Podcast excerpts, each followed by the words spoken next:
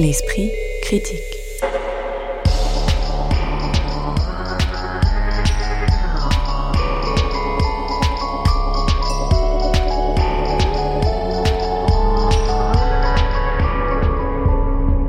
Mediapart. Bonjour tout le monde et bienvenue pour ce nouvel euh, esprit critique consacré à la littérature. Après 120 ans d'existence, le prix Goncourt vient de se doter d'une règle vraiment draconienne en déclarant inéligible à la récompense la plus recherchée de la littérature française, je cite, les ouvrages des conjoints, compagnons ou proches parents des membres du jury. Il fallait y penser, l'esprit critique n'a quant à lui que six semaines, mais je peux déjà vous garantir que personne autour de ce plateau n'a de lien de parentalité ou de conjugalité avec les trois auteurs des trois livres présents dans notre programme, à savoir dans l'ordre La plus secrète mémoire des hommes de Mohamed Mbougarsar, copublication des éditions Philippe Ray et Jim San, Shuggy Bain de Douglas Stewart qui est paru chez Globe, et enfin La Cavalière, le dernier ouvrage de Nathalie Quintane aux éditions POL. On en discute aujourd'hui avec trois critiques, Lise Wajman, professeure de littérature comparé et qui chronique l'actualité littéraire pour Mediapart, Louisa Yousfi, dont vous pouvez voir régulièrement les entretiens sur le site hors série, et Blandine Rinkel, écrivaine et musicienne, mais qui écrit aussi sur les livres des autres, notamment dans les colonnes du Matricule des Anges. Bonjour à toutes les trois. Bonjour. Bonjour. Bonjour. On commence avec la petite sensation de la rentrée littéraire, le livre d'un jeune romancier sénégalais, Mohamed Mbougarsa, retenu sur l'ensemble des listes de prix de l'automne, dont ce n'est pas le coup d'essai, puisqu'avant la plus secrète mémoire des hommes, il avait déjà publié plusieurs romans, dont le dernier intitulé Deux purs hommes, s'emparait du sujet de l'homophobie et de la masculinité au Sénégal. Ici, dans un Paris contemporain, un jeune écrivain sénégalais de fiction, celui-là, baptisé Diegan Latirfey, fréquentant un groupe d'auteurs originaires d'Afrique qui ne cessent de parler, de réfléchir à leur création et aussi de coucher les uns avec les autres, découvre un livre aussi mythique que mystérieux paru juste avant la Seconde Guerre mondiale, Le labyrinthe de l'inhumain, écrit par un certain T.C. Eliman, sur les traces duquel parle le jeune Diegan, entraînant les lecteurs à sa suite.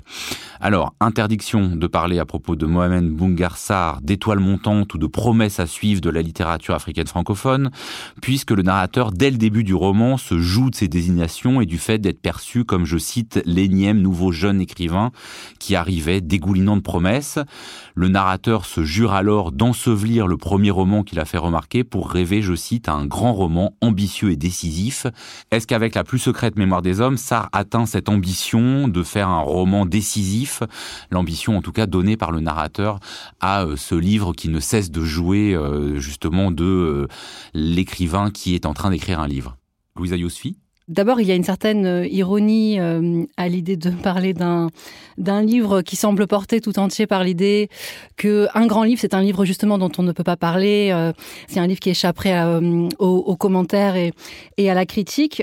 c'est une idée qui est explicitement exprimée hein, par l'un de ces personnages qui dit n'essaie jamais de dire de quoi parle un grand livre.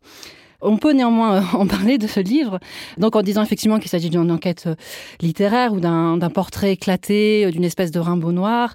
On pourrait aussi également rappeler que c'est tiré, inspiré d'un fait réel, hein, qui est l'histoire de l'écrivain euh, malien euh, Yongo euh, Wologem, qui est auteur de Devoir de, de, violence, récompensé par le prix Renaudot en 68, à qui d'ailleurs ce livre est dédié. Mais une fois qu'on a dit cela, effectivement, on n'a pas dit grand-chose sur le livre qui, selon moi, puise effectivement sa puissance dans une ambition plus grande encore, qui est celle, je dirais, d'approcher au plus près l'essence même de la littérature, de ce qu'est la littérature, de ce qui en fonde et en délimite le territoire, et qui semble toujours, euh, comment dire, se dérober en fait à ceux qui cherchent justement euh, à s'en approcher, un peu à la manière de justement de ce personnage euh, TC Eliman hein, qui euh, littéralement hante tous ceux qui l'ont approché sans jamais avoir été complètement cerné. alors moi, je ne peux m'empêcher de voir comme une allégorie, on va dire, de la de, de la littérature et de son grand mystère, mais je pense que s'ajoute à cela une dimension qui rend la chose plus douloureuse encore, c'est que le livre met en scène ce que j'appellerais moi le, le drame effectivement de l'écrivain francophone, donc de l'écrivain étranger de langue française issu des anciennes colonies. À la fois, l'œuvre euh, donc d'un écrivain euh, non blanc doit forcément passer par la reconnaissance du centre, hein, donc de Paris, pour prétendre à une, véritable euh, consécration. Et en même temps, elle devient forcément suspecte puisque être adoubé par la France pour un écrivain non blanc, c'est risquer de devenir sa bonne conscience, son faire valoir. Je trouve que c'est quelque chose de très bien amené, cette manière de mettre en scène justement ce, ce déchirement intérieur et la manière dont il est vécu de l'intérieur par les auteurs eux-mêmes. On va euh, effectivement rediscuter de ça, mais auparavant, Blandine Henkel bah, C'est vrai que c'est un livre très écrit. Ça en fait un livre, euh, alors peut-être trop à certains endroits. Parfois, j'avais une... Euh, un trop plein de, discours et d'arrêts sur image. Il y a quelque chose un peu de, euh, ça m'a fait penser un peu à Kundera. Alors rien à voir, mais euh, Kundera au sens où il y a une histoire qui avance et puis on s'arrête en permanence. C'est le genre d'écriture que j'aime bien néanmoins. Donc moi, je suis un public plutôt fervent de ça, mais je comprendrais que ce soit euh, lassant. Après, dans, dans ce que Louisa vient de dire, j'aime bien entendre que c'est un, un, livre sur un déchirement. J'ai l'impression qu'en effet, il y a rien qui se résout dans ce livre. C'est déchiré. C'est quelque chose qui est ouvert. Et je crois que Mohamed M. Bougar euh, Sarr défend plutôt une littérature qui inquiète, qui montre des déchirements, qui ne résout rien, qui voilà, qui montre comme ça des conflits intérieurs, plutôt euh, qu'une littérature qui console ou qui viendrait résoudre. Et je trouve ça intéressant. Je, l'ai entendu euh, dire qu'il défendait une littérature qui laisse les autres ramper, plein de fièvre, comme quand on est malade et qu'on sent la fièvre, et que c'est à ce moment-là qu'on se sent le plus vivant. Je trouve que c'est quelque chose qui n'est pas extrêmement défendu en ce moment. En France, on a beaucoup l'idée voilà que la littérature a une sorte de rôle de de, ouais, de, consolation. De, et, j'ai trouvé intéressant qu'il défende ça et je l'ai éprouvé en lisant son livre. Lise Wajman, pour terminer ce premier tour de table. Je rejoins euh, mes camarades sur l'idée que c'est un roman très ambitieux dans son propos et qui, euh, euh, dans ses intentions, ne peut que susciter la, sympathie, euh, puisque on, ça mêle donc une enquête autour d'un écrivain disparu qui conduit à ressaisir ce que ça a été d'être un écrivain noir dans la France de l'entre-deux-guerres, mais aussi à parler de femmes écrivains, de la France antisémite, du déchirement entre tradition africaine et modernité coloniale pour des Africains, mais ça parle parle aussi de sexualité libre et épanouie, du milieu littéraire d'écrivains exilés dans le Buenos Aires d'après-guerre autour de Gombrowicz tout cela euh, réuni autour de questions euh, profondes, la question coloniale et postcoloniale dans les phénomènes d'adoubement littéraire, et plus largement euh, le rapport de la littérature au mal. Donc je trouve que c'est un livre farci de bonnes intentions, mais pour autant que j'ai trouvé laborieux. On y reviendra sans doute. Euh, Alors sur, euh, sur ce côté laborieux, moi il y a, y a, quelque chose. C'est vrai que c'est un, un, un, livre sur un écrivain qui découvre un livre, qui s'en saisit, qui part à la recherche de son auteur. Euh, du coup, il y a beaucoup de considérations sur l'écriture. Euh, le fait même d'écrire, hein, j'en pioche quelques-unes au hasard, on ne peut pas vivre l'instant et l'écrire en même temps. Comme vous disiez tout à l'heure, Louisa, un grand livre n'a pas de sujet et ne parle de rien. Ou encore, il se peut qu'au fond, chaque écrivain ne porte qu'un seul livre essentiel, une œuvre fondamentale à écrire entre deux vides. Est-ce que tous ces propos méta vous ont euh, gêné ou au contraire euh, parce qu'il y a aussi beaucoup d'ironie dedans. Hein. Il faut pas les prendre tous comme des leçons, mais moi, c'est vrai que ça m'a souvent euh, sorti par rapport à ce que vous disiez, Blandine Rinkel, du, du récit. Lise? Ce projet méta-littéraire est annoncé dès le titre, et ça, ça participe plutôt de l'ambition heureuse du livre. La plus secrète mémoire des hommes, c'est une citation de Roberto Bolaño dans un livre qui s'appelle Les détectives sauvages, auteur qui lui-même n'a cessé de travailler à, parler d'écriture depuis l'écriture. Donc ce, ce, cette enquête consacrée à retrouver l'auteur du labyrinthe de, de l'inhumain déploie tout un dispositif qui se présente d'emblée comme métalittéraire dans une filiation revendiquée.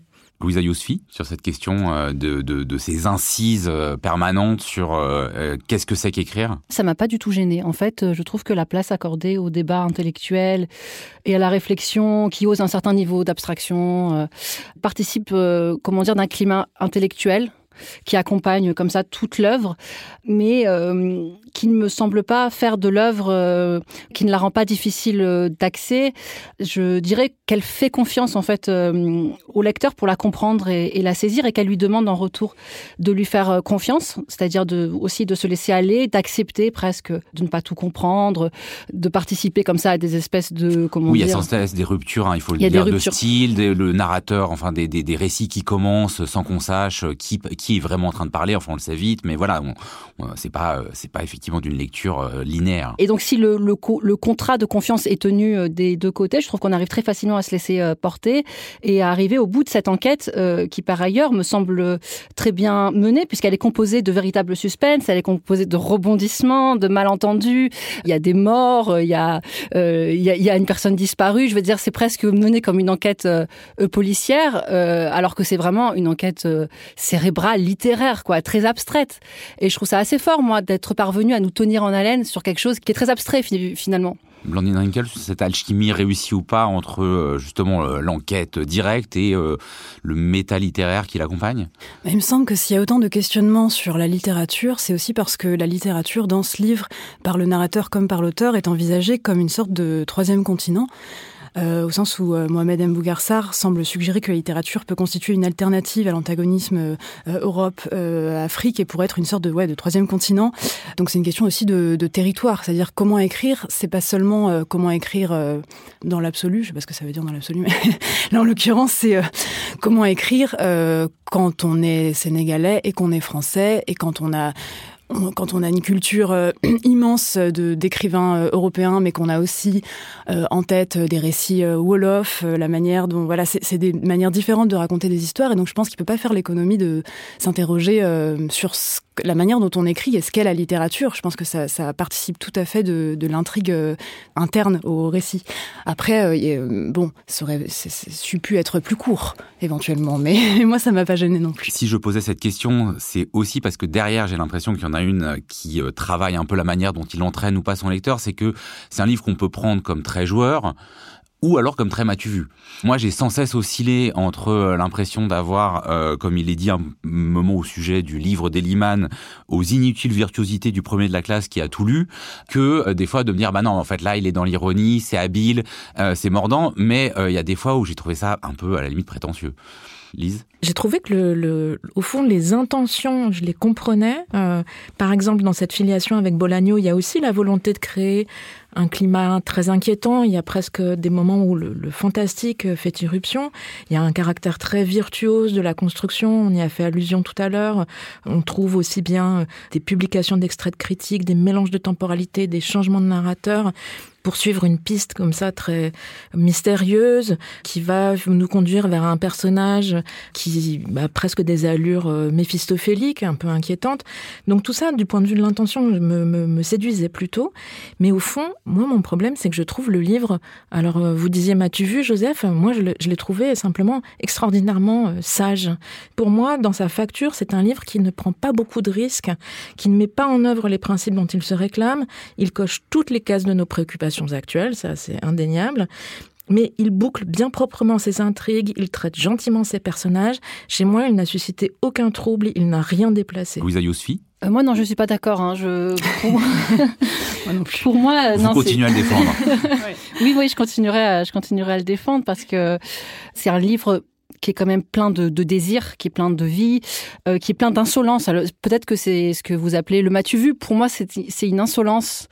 La légende de Deliman, hein, elle se contente pas de dresser le portrait d'un écrivain maudit. Hein. C'est un écrivain quand même qui va littéralement se venger contre le sort qu'on lui a euh, réservé. Il va régler ses comptes euh, avec les critiques un par un. Hein. On le soupçonne même de les avoir assassinés grâce à une espèce de magie noire dont il aurait hérité de son oncle ou, de, son père. C'est d'ailleurs moi ce que j'ai préféré les moments où le, roman confine au fantastique, quand on comprend que les différents auteurs de, critiques sur le livre maudit sont tous morts. Que ces critiques aient été bonnes ou mauvaises, hein, d'ailleurs. Oui, et qu'ils sont tous morts, l'un d'une crise cardiaque et six par suicide. Il y a une ambiance sept boules de cristal assez charmante. Là, de même que euh, il y a des moments plus inquiétants dans Paris. Et là, je trouvais que ça, ça prenait, mais c'est. Et puis c'est assez provocateur aussi. Hein. Je trouve de traiter comme ça les critiques. De, ouais, je trouve que c'est intéressant. Je trouve pas ça si sage euh, que, que, Et, et, d'autant plus qu'il le fait. Donc je, je, je, le disais pas en les assassinant directement, mais en, en renouant avec une espèce d'âme africaine. Voilà, avec une espèce de, de, de conception euh, de l'âme africaine qui aurait été asséchée hein, par par l'arrivée de l'Occident sur les terres africaines. Et c'est comme ça qu'il va venger son père, tirailler tirailleurs sénégalais. Il y a toute une histoire quand même. Il y a une histoire, la vengeance historique hein, du continent africain sur, sur, sur l'Occident. Moi, je trouve ça intéressant. Je m'interrogeais sur cet équilibre entre la part fictionnelle qui se veut des fois quasiment aller jusqu'au fantastique et ce côté un peu didactique. On a l'impression qu'on a à la fois une fiction pure et une volonté de faire un peu une théorie de la littérature. Voilà. Et que des fois, moi, je trouve que cet équilibre, il est assez bancal. Et moi, tous les passages un peu théorie de la littérature, qui en effet sont nombreux, je les ai plutôt lus d'une manière euh, presque musicale, en fait, comme une espèce de flux de pensée. Et oui, j'ai trouvé que c'était un livre euh, plein de musique, on pourrait dire musique, on pourrait dire âme. Et ce qui m'a donné un peu la preuve de ça, c'est que quand je suis arrivée à la toute fin du livre, euh, j'ai eu une, sensation d'infini parce que je voulais le réouvrir. Et donc ça, pour moi, c'était un peu la, la preuve de l'aspect musical que j'avais euh, éprouvé. Et donc toutes ces, je les, je les ai moins vues comme quelque chose de euh, théorique. M'as-tu vu Je vais t'apprendre quelque chose. Que on fait un tour dans une une parole plus déliée comme ça, où on suit des réflexions, on les abandonne. Ah, moi, se... délié, moi je trouve que c'est extraordinairement sentencieux. Moi je les voyais plus comme des questionnements intérieurs, je vois plus hein, comme quelque chose d'assez sincère en fait, et donc euh, où la, parfois il y a une certaine, oui, une certaine arrogance, mais une certaine arrogance qu'on qu peut avoir quand on est seul avec soi-même en fait, quand on est, c'est plus comme ça que je le lisais. Je pose une dernière question impossible à Louisa Yousfi. Au début de la première partie du troisième livre qui compose cette plus secrète mémoire des hommes, Sarr pose une équation amitié moins amour multiplié par littérature divisé par politique égale point d'interrogation.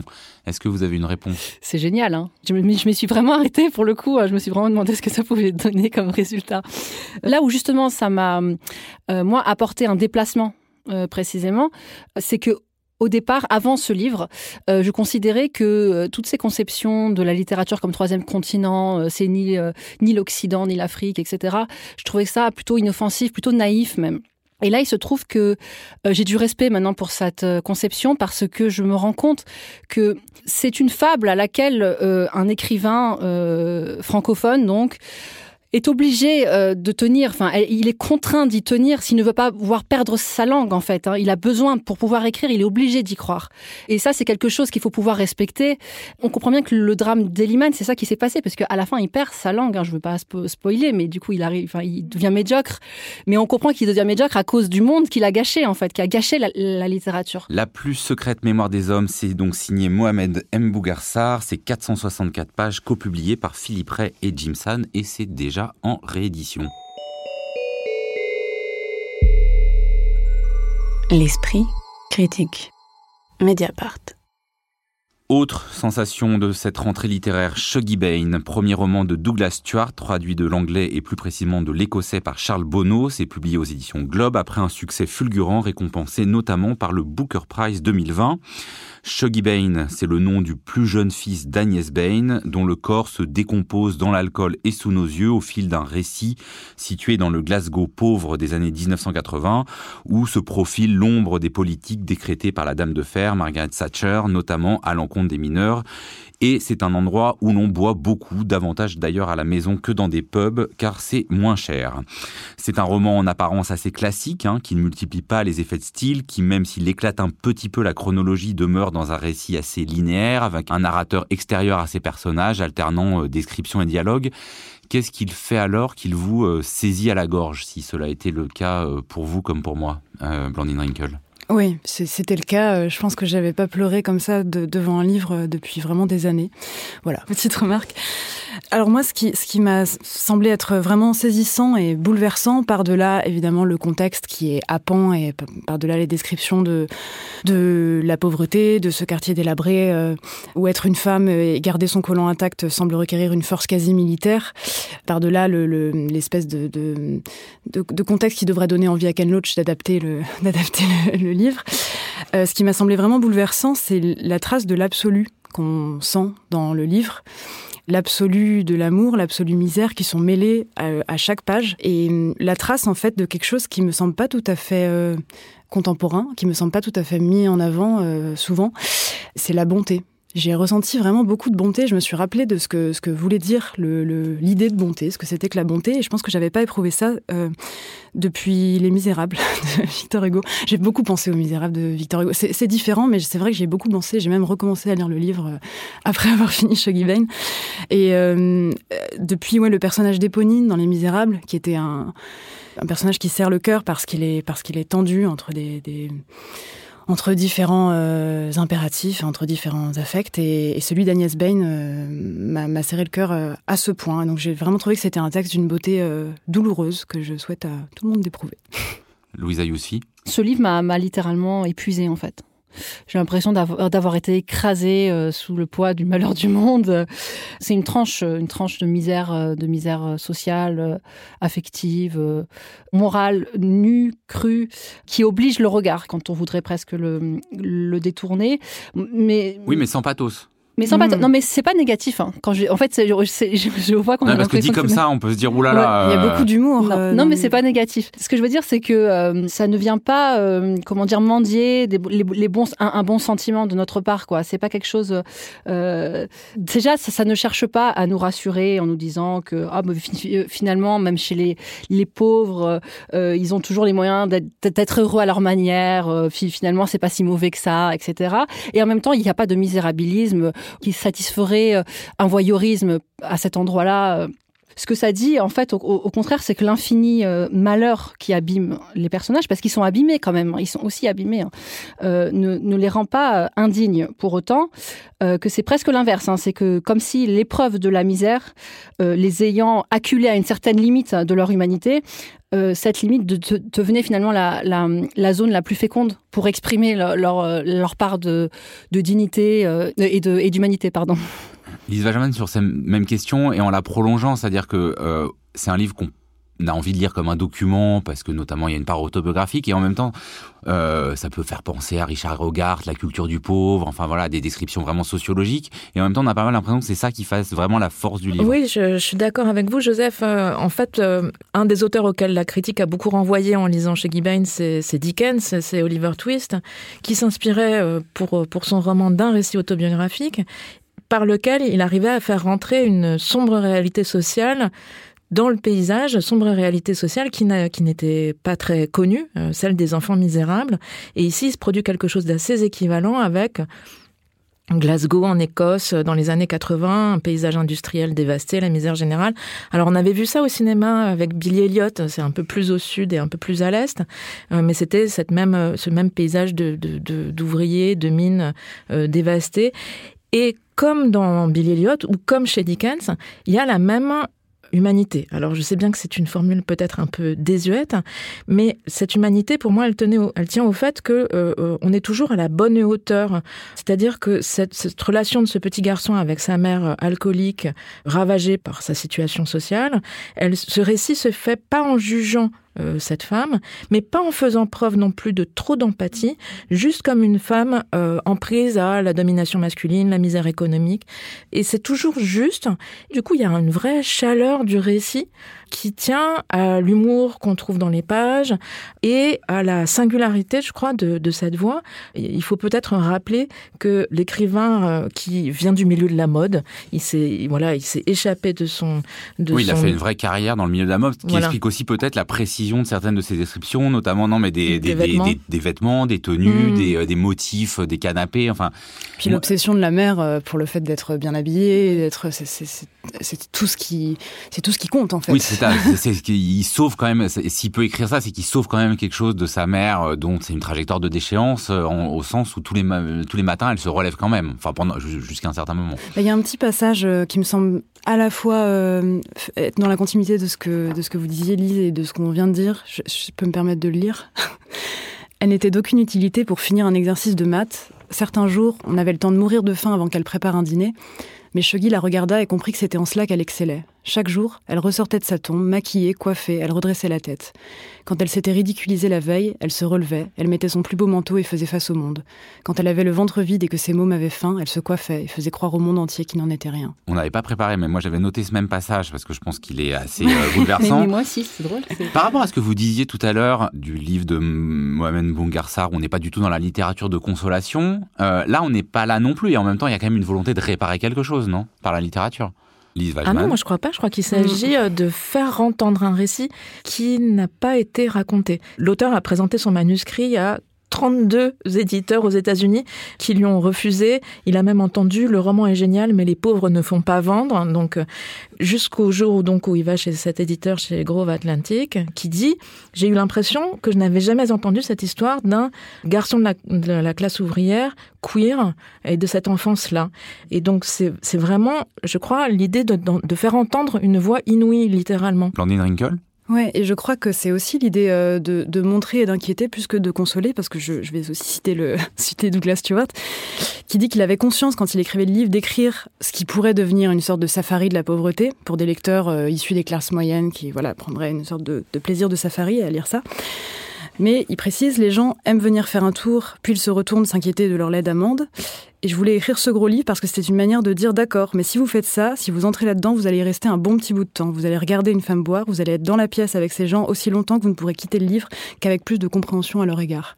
Et plus d'inquiétude sans doute. Louisa, Yousfi Moi, ce qui m'a frappé aussi, c'est la manière dont, il, dont les, les, les, personnages sont campés, enracinés dans, dans, leur environnement, dans leur milieu. Euh, Agnès et son fils hein, rêvent de ce moment où ils, où ils pourraient, ils disent, redevenir tout neuf, hein, c'est-à-dire se laver enfin des turpitudes d'un du, du, monde qui euh, qui leur colle à la peau euh, et auquel ils sont, effectivement condamnés. Et, moi, je trouve ça bien de montrer aussi que la, manière dont le destin est relié de cette classe, elle ne se décline pas toujours comme on imagine et comme on aimerait croire sous la forme d'une solidarité euh, de classe, etc. Euh, parce qu'ils ne, ils ne s'entraident pas toujours, hein, ces gens. Non, là même, on peut dire des fois, ils s'envoient même euh, littéralement de la merde à la gueule. Ben voilà, et c'est ça qui se passe. Et, et, et même quand ils voudraient s'entraider, en fait, ils n'y arrivent pas. Ils s'enfoncent. Ils n'arrêtent pas de s'enfoncer. On a l'impression que le seul moyen de s'en sortir, c'est de partir, de couper les ponts. Et, et c'est aussi ce qui fait paradoxalement la, la beauté de Shuggy, c'est que lui veut, veut croire hein, de la. De, Donc le dernier fils c'est le dernier cette fils, mère euh, qui sombre dans l'alcool. Du haut de ses, de ses 8 ans, je crois, à peu près, euh, lui, il veut croire qu'on peut s'en sortir euh, ensemble, qu'il pr il préfère demeurer dans la crasse avec sa mère qu'il qu aime plutôt que, que d'aspirer à une vie meilleure sans elle. Et c'est un grand livre parce que c'est un livre où tous les personnages semblent avoir raison. On a envie de juger personne, en fait. Ceux qui partent ont raison, ceux qui restent ont raison. Tout le monde a raison. Il y a un autre aspect euh, sur lequel je voulais vous poser une question euh, à, toutes les trois, c'est euh, le rapport à la politique qui me semble aussi très fin, c'est-à-dire qu'elle est ultra présente, que ce soit dans la haine que se vouent les protestants et les catholiques, et on a l'impression d'être plutôt en Irlande euh, des fois qu'à Glasgow, dans les politiques euh, ultralibérales mises en œuvre par Margaret Thatcher, mais c'est pas non plus fait de manière frontale sur un mode dénonciateur. Il y avait euh, ça chez Édouard Louis qui montrait à quel point la suppression de 5 euros d'APL, dont Macron avait dit à quel point c'était pas un combat politique, en fait changeait non seulement le dîner, mais la vie de famille entière. Et je trouve que là, cette cette présence quotidienne des grandes décisions politiques, elle est, elle est vraiment très bien rendue.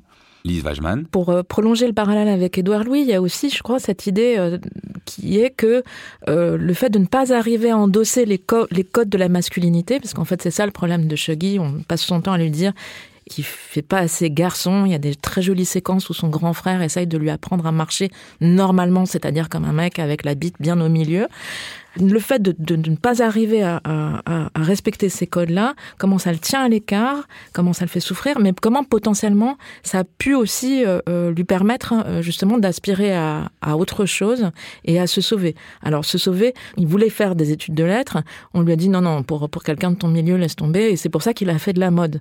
Il explique que les livres en fait chez lui c'était des coffrets dans lesquels on rangeait les cassettes vidéo. Et euh, je voulais juste ajouter une chose à, au sujet de, de ce livre, c'est qu'il a reçu le Booker Prize, vous le disiez euh, Joseph en commençant, et il faut peut-être revenir sur ce qu'est le Booker Prize, devenu l'un des plus prestigieux prix de la littérature anglophone. Et c'est d'autant plus important qu'on a vu une fois de plus les prix français s'enfoncer dans des polémiques liées à la profonde endogamie du milieu littéraire. Vous en parliez en commençant. Or, le Booker a cette capacité à récompenser des œuvres qui sont à la fois très accessibles du point de vue de la lecture et très ambitieuses littérairement. En 2019, c'était Fille, femme, autre de Bernardine Evaristo qui avait été récompensée conjointement avec Margaret Atwood, l'auteur de La Servante écarlate. Et ici, donc, c'est Shuggy Bain, pour des œuvres qui sont pas forcément très novatrices d'un point de vue formel, hein, ça ressemble à un roman du 19e, mais pour arriver justement à nous apporter cette richesse dans ces voix euh, qu'on n'a pas entendues, celle de Chugui, le petit garçon euh, un peu différent, et aussi celle de sa mère, euh, cette mère de famille célibataire et alcoolique. Blandine Rinkel? Peut-être que ce qui m'a, moi, le plus marqué et ce que j'ai, ce que j'ai compris, peut-être que je n'avais pas vu comme ça avant, c'est la vulnérabilité des hommes dans le livre. ces hommes qui perdent leur emploi, qui sont comme soudain, euh, alors ça je reprends directement le mot de Douglas Stewart, mais qui sont émasculés soudain en fait en perdant euh, leur emploi et qui se voient dans une ouais dans une posture de vulnérabilité inhabituelle. Et hum, il y a une histoire d'amour très belle dans le livre entre un chauffeur de taxi et, euh, donc Agnès Ben. Il y a un moment où ils se rencontrent et il y a la et raconter le début le début de l'amour, la manière dont ça éclot. Et le chauffeur de taxi dit à cette femme dont il est en train de tomber amoureux, il lui dit tout simplement quand je t'ai vu, j'ai vu quelqu'un de seul aussi et j'espérais qu'on aurait peut-être quelque chose à se dire. Shuggy Bain de Douglas Stuart, traduit par Charles Bonneau, c'est aux éditions Globe, mais c'est peut-être aussi l'occasion de parler de traduction, surtout après l'annonce du prix Nobel de littérature au romancier tanzanien Abul Razak Gourna Blandine Rinkel. accéder à une autre langue que la sienne, à d'autres vies, à d'autres manières de voir les choses que la sienne, c'est la traduction qui le, qui le permet. En 2020, l'apparition des ouvrages traduits ont chuté drastiquement, alors à, cause de raisons sanitaires, du Covid, etc., mais, pas que. Aucune langue et aucun rayon euh, n'a été épargné. Et il y a trois semaines euh, se tenait la neuvième édition du Festival des traducteurs VOVF euh, à Gif-sur-Yvette, en Essonne. Et c'est un festival qui rappelle que croire en la traduction, c'est croire en l'autre, c'est abolir la hiérarchie des langues, affirmer qu'il n'y a pas de langue de littérature et d'autres qui ne le seraient pas, sortir d'une impasse occidentale, changer de point de vue. Et c'est vrai que j'ai pensé à Charles Bonneau parce que euh, euh, le livre de Douglas Stewart a été nommé au, Médicis et quand Douglas Stewart a appris euh, qu'il était nommé au Médicis, il s'est tout de suite empressé de féliciter avant tout le traducteur, disant qu'il n'avait aucune idée, lui, en fait, à quoi ce livre ressemblait en français. Et finalement, le livre est un autre livre en français. Et ça me semble important, oui, de regarder, de remercier celle ou celui qui réécrit les choses pour nous, qui fait le pont entre des, territoires, des langues et surtout des regards.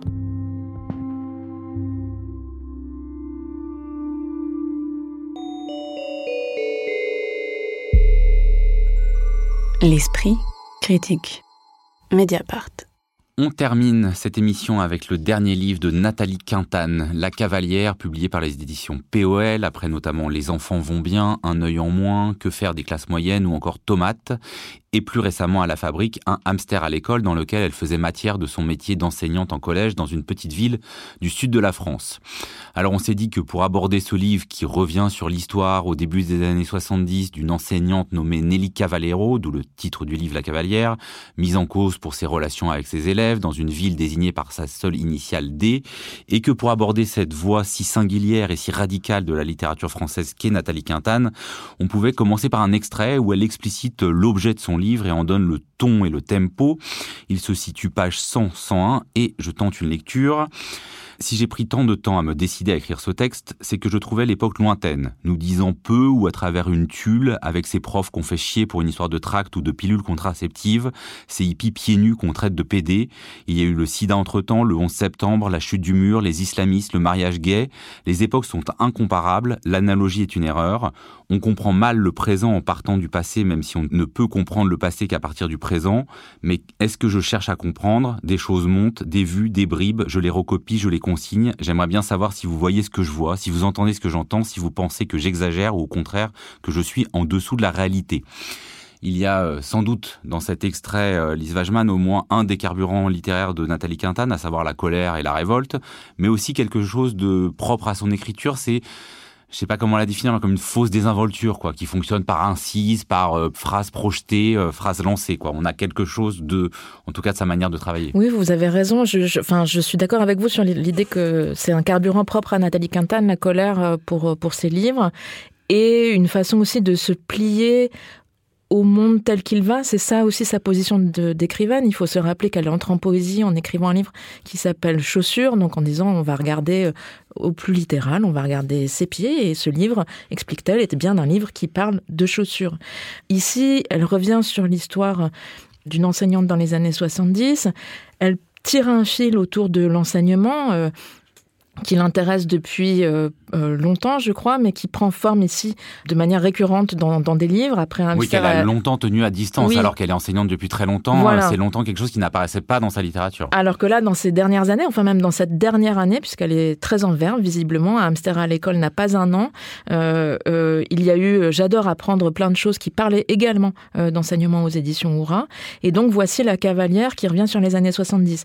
Avec cette question, pourquoi revenir sur un temps totalement alors que nous avons tant besoin de ce qui aujourd'hui nous dit quelque chose.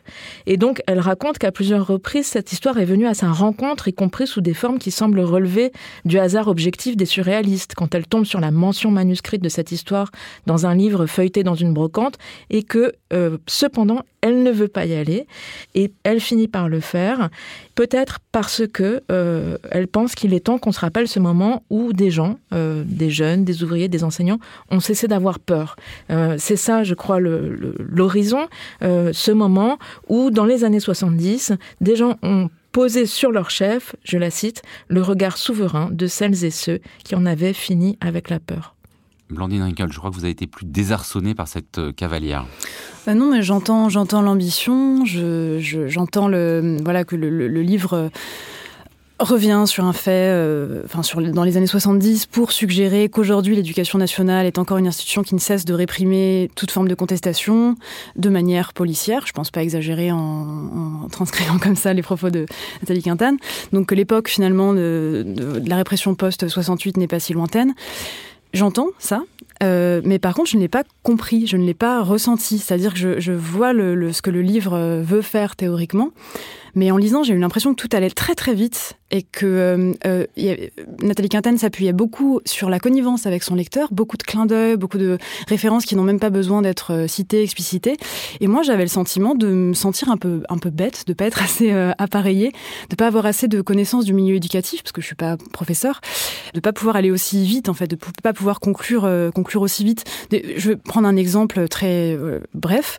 Elle évoque les grèves sauvages de Lordstown. Elle, donc elle, écrit mars 72, les gars deviennent des tigres, ils n'ont plus peur du management. Et moi, j'aimerais bien qu'on me dise ce que ça veut dire les gars deviennent des tigres. C'est-à-dire qu- qu'est-ce qui s'est passé très précisément pendant les grèves sauvages de J'ai- J'aimerais bien le savoir parce que du coup j'ai du mal quand on m'explique pas à, arriver à la même conclusion qu'elle. Donc ça va ça va très très vite et je trouve qu'on peut se sentir un peu démuni et donc ça pose la question à qui?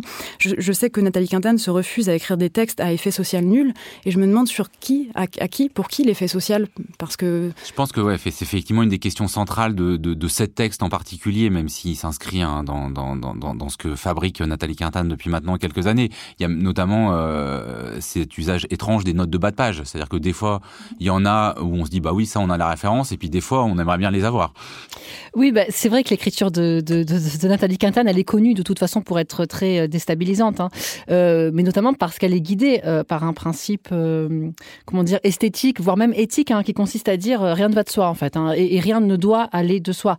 Et donc l'écriture de Nathalie Quintane, elle commence là, elle commence dans cette, quand on est en, pleine perplexité, et c'est donc une écriture qui empêche en fait le, le lecteur de glisser sur elle, de se laisser porter par elle, parce que ce serait limite un endormissement. Ce qui l'intéresse elle, c'est justement euh, cette espèce de, désarroi, le fait qu'on se retrouve un peu démuni face au texte, qu'on s'arrête littéralement devant le texte et qu'on se mette à, à, douter, comme si finalement on, se mettait à voir les, choses pour la pour la première fois.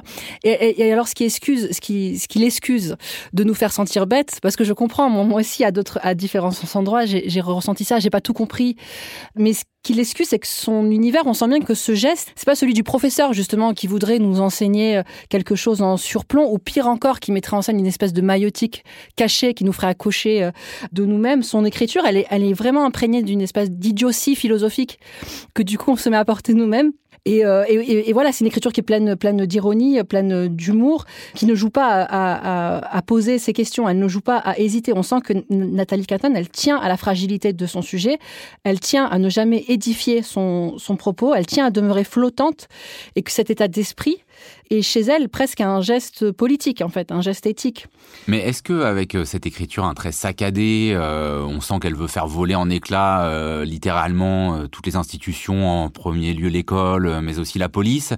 Est-ce que là, dans ce livre-pas, elle manque pas un peu davantage sa cible? Parce que il y a quelque chose, euh, je trouve, de plus définitif et des fois un peu rédhibitoire.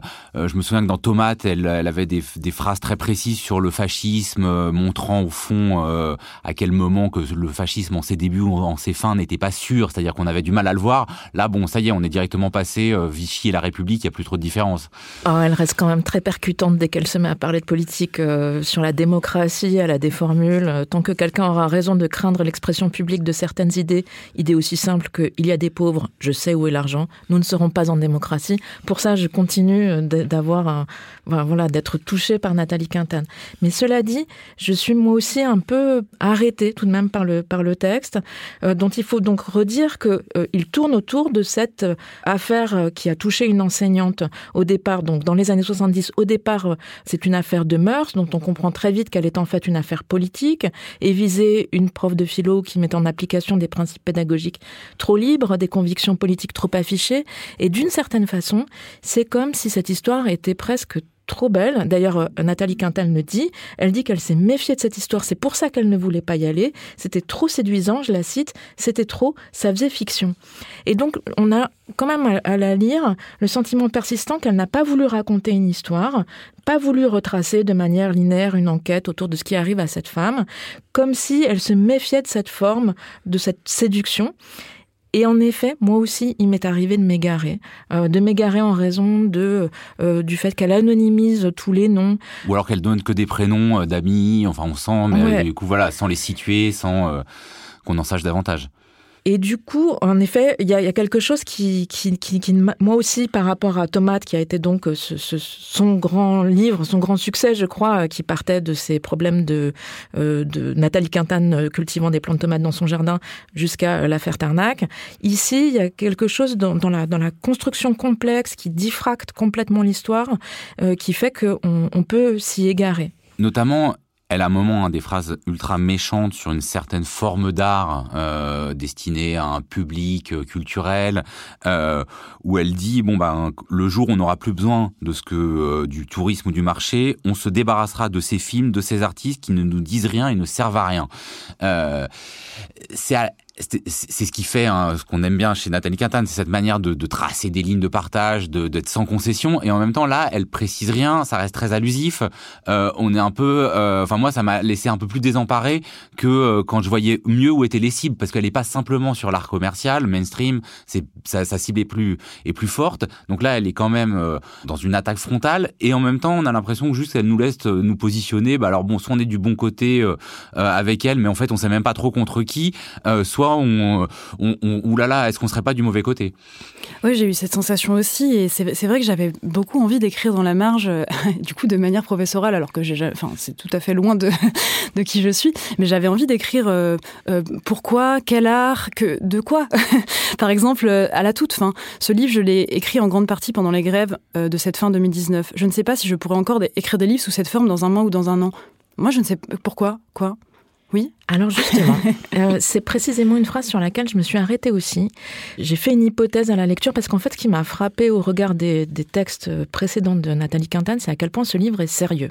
Hmm. C'est-à-dire, c'est c'est un auteur qu'on a, dont on a aimé l'humour qui n'était pas un humour de pour atténuer les choses, mais au contraire une espèce de, de drôlerie euh, puissante hmm. et qui justement prenait les choses au pied de la lettre et donc une façon d'aller désinguer le monde en, en riant. Et ici, c'est un livre qui s'écrit pour retrouver, je crois, la mémoire de ce moment où les gens ont cessé d'avoir peur.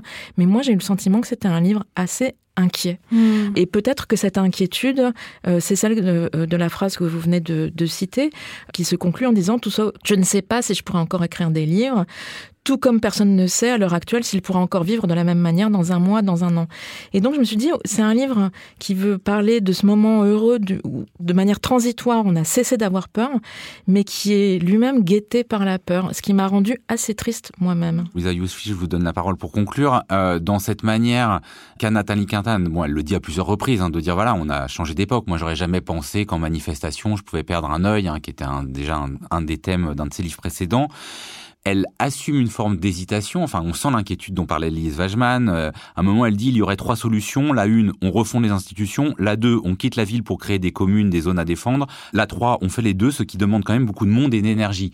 Et elle dit qu'elle hésite du soir au matin entre ces solutions. Mais à la fois, donc, on sent cette hésitation, cette inquiétude, mais c'est toujours fait avec sa carcasse de bulldozer euh, qui avance euh, quand même des fois dans l'écriture de manière très définitive. Et je pense que c'est là que on peut ressentir alors soit une gêne, soit un, un projet dont on voit pas trop bien où il va. Peut-être que là où pêche euh, le livre, c'est qu'il a besoin d'être accompagné de, de, son précédent ouvrage en fait pour être éclairé. Mm. J'ai l'impression qu'il faut avoir lu euh, un hamster à l'école hein, qui avait été publié l'an dernier à la Fabrique et qui cherchait euh, donc effectivement à remonter euh, la généalogie du, du, saccage ou de la liquidation euh, de, de, la profession de, de, professeur par le biais d'une répression euh, à une époque où justement l'éducation nationale était considérée comme un repère de gauchistes et elle revient là-dessus et c'est vrai que le, le propos est, est, plus déployé dans le livre de la Fabrique. Je, je crois savoir qu'il a été écrit à peu près euh, au même moment, enfin que les deux textes ont écrit ont été écrits à peu près au même moment, et, euh, et c'est peut-être là qu'il y a quelque chose qui, qui, a, qui, a, dû se passer, qu'elle elle s'est économisée pour le de, ce deuxième livre. Hein puisqu'elle a, elle a développé, euh, elle a développé tout ce qui manque. J'ai l'impression qu'elle a développé mmh. tout ce qui manque à ce livre. Elle avait développé euh, dans son précédent, quoi. Donc, euh, il me semble qu'il faut pouvoir euh, associer les, les, deux livres hein, pour vraiment bien euh, comprendre la continuité du geste euh, littéraire de Nathalie Quintana. Et même si on attend, moi, ça me donne envie d'un troisième livre, cette description de Wissenbourg, donc ce point au nord-est de l'Hexagone où on mettait tous les profs à problème, les pédophiles et les anarchistes. et où euh, Nelly Cavallero a été envoyée, mais on a assez envie de savoir euh, un peu plus euh, ce qui s'est passé là-bas. Avant qu'on se quitte, vous vouliez évoquer une autre poète qui a vécu plusieurs siècles avant Nathalie Quintane, dont l'œuvre est publiée dans la prestigieuse collection de la Pléiade et dont l'existence nous est pour le moins encore sujette à débat. Lise Wajman.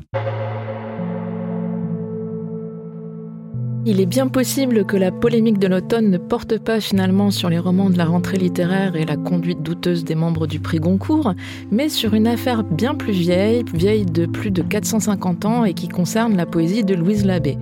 Car oui, même un livre paru en 1555 peut encore déchaîner les passions, surtout quand il fait l'objet donc d'une publication dans la prestigieuse collection de la bibliothèque de la Pléiade, comme c'est le cas euh, aujourd'hui. Louise Labbé a publié un unique volume d'œuvres pas bien épais, 24 sonnets et quelques autres pièces, 662 vers en tout. Vous connaissez sûrement d'elle, cher Joseph, euh, Je vis, je meurs, je me brûle et me noie, ou encore euh, Baise-moi encore, rebaise-moi et baise. Difficile d'échapper à ça quand on a passé par le collège ou le lycée, effectivement. Mireille Huchon, justement éminente spécialiste de la littérature française du XVIe siècle, professeur à la Sorbonne, vient de faire l'édition de ses textes pour la Pléiade, édition agrémentée d'un florilège de sources antiques ou renaissantes qui éclairent les poèmes, euh, plus un important appareil critique. Alors, où est le scandale? La poésie de Louise Labbé reste euh, elle-même une lecture assez décoiffante aujourd'hui, il faut le dire. C'est une femme qui chante son désir, son désir physique, et c'est magnifique. Et c'est précisément tout le problème, car Mireille Huchon a entrepris il y a quelques années déjà de démontrer que Louise Labbé n'a jamais existé, qu'il y avait bien une putain Louise Labbé, mais que la poète était une créature de papier inventée par un cercle de poètes lyonnais, tous des hommes bien sûr. On peut d'abord s'amuser du fait que la Pléiade édite un volume des œuvres de Louise Labbé qui entreprend de montrer que cet auteur est une imposture, ce qui fait que le volume est lui-même une contradiction en son principe, c'est presque oulipien. Mais on peut aussi s'alarmer du fait que la bibliothèque de la Pléiade consacre ainsi l'hypothèse de Mireille Duchon, hypothèse largement contestée par d'autres spécialistes, hypothèse donc qui prétend démystifier l'existence d'une des rares poétesses de la Renaissance et faire de ses vers fiévreux une bonne blague de garçon lettré. On pourrait se dire que c'est là une nouvelle version du complotisme soft qui refait régulièrement surface dans les études littéraires. William Shakespeare n'a jamais existé, Pierre Corneille n'est pas l'auteur de ses pièces, etc. Mais ce serait négliger le fait que l'essentiel de la démonstration de Mireille Huchon repose sur l'idée qu'une femme au XVIe siècle n'aurait pas été capable d'écrire de tels vers, encore moins une putain. D'autres éminents spécialistes, Michel Jourde et Michel Clément, ont entrepris de leur côté une édition des œuvres de Louise Labbé qui devrait paraître cet hiver chez GF. De nouvelles preuves de l'existence de la poétesse et en profiter pour s'intéresser à la place des femmes dans la littérature de la Renaissance. La guerre des Louises a commencé. GFC Garnier Flammarion. Merci beaucoup Lise Wajman, merci beaucoup à toutes les trois. On se retrouve pour une nouvelle émission consacrée à la littérature dans un mois et la semaine prochaine on parlera spectacle vivant. C'était une émission proposée par Joseph Confavreux pour Mediapart et mise en onde par Samuel Hirsch, une émission enregistrée dans les studios de Gong.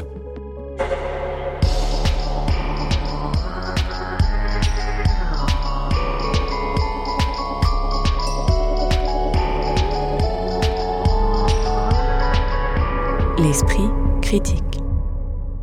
Mediapart.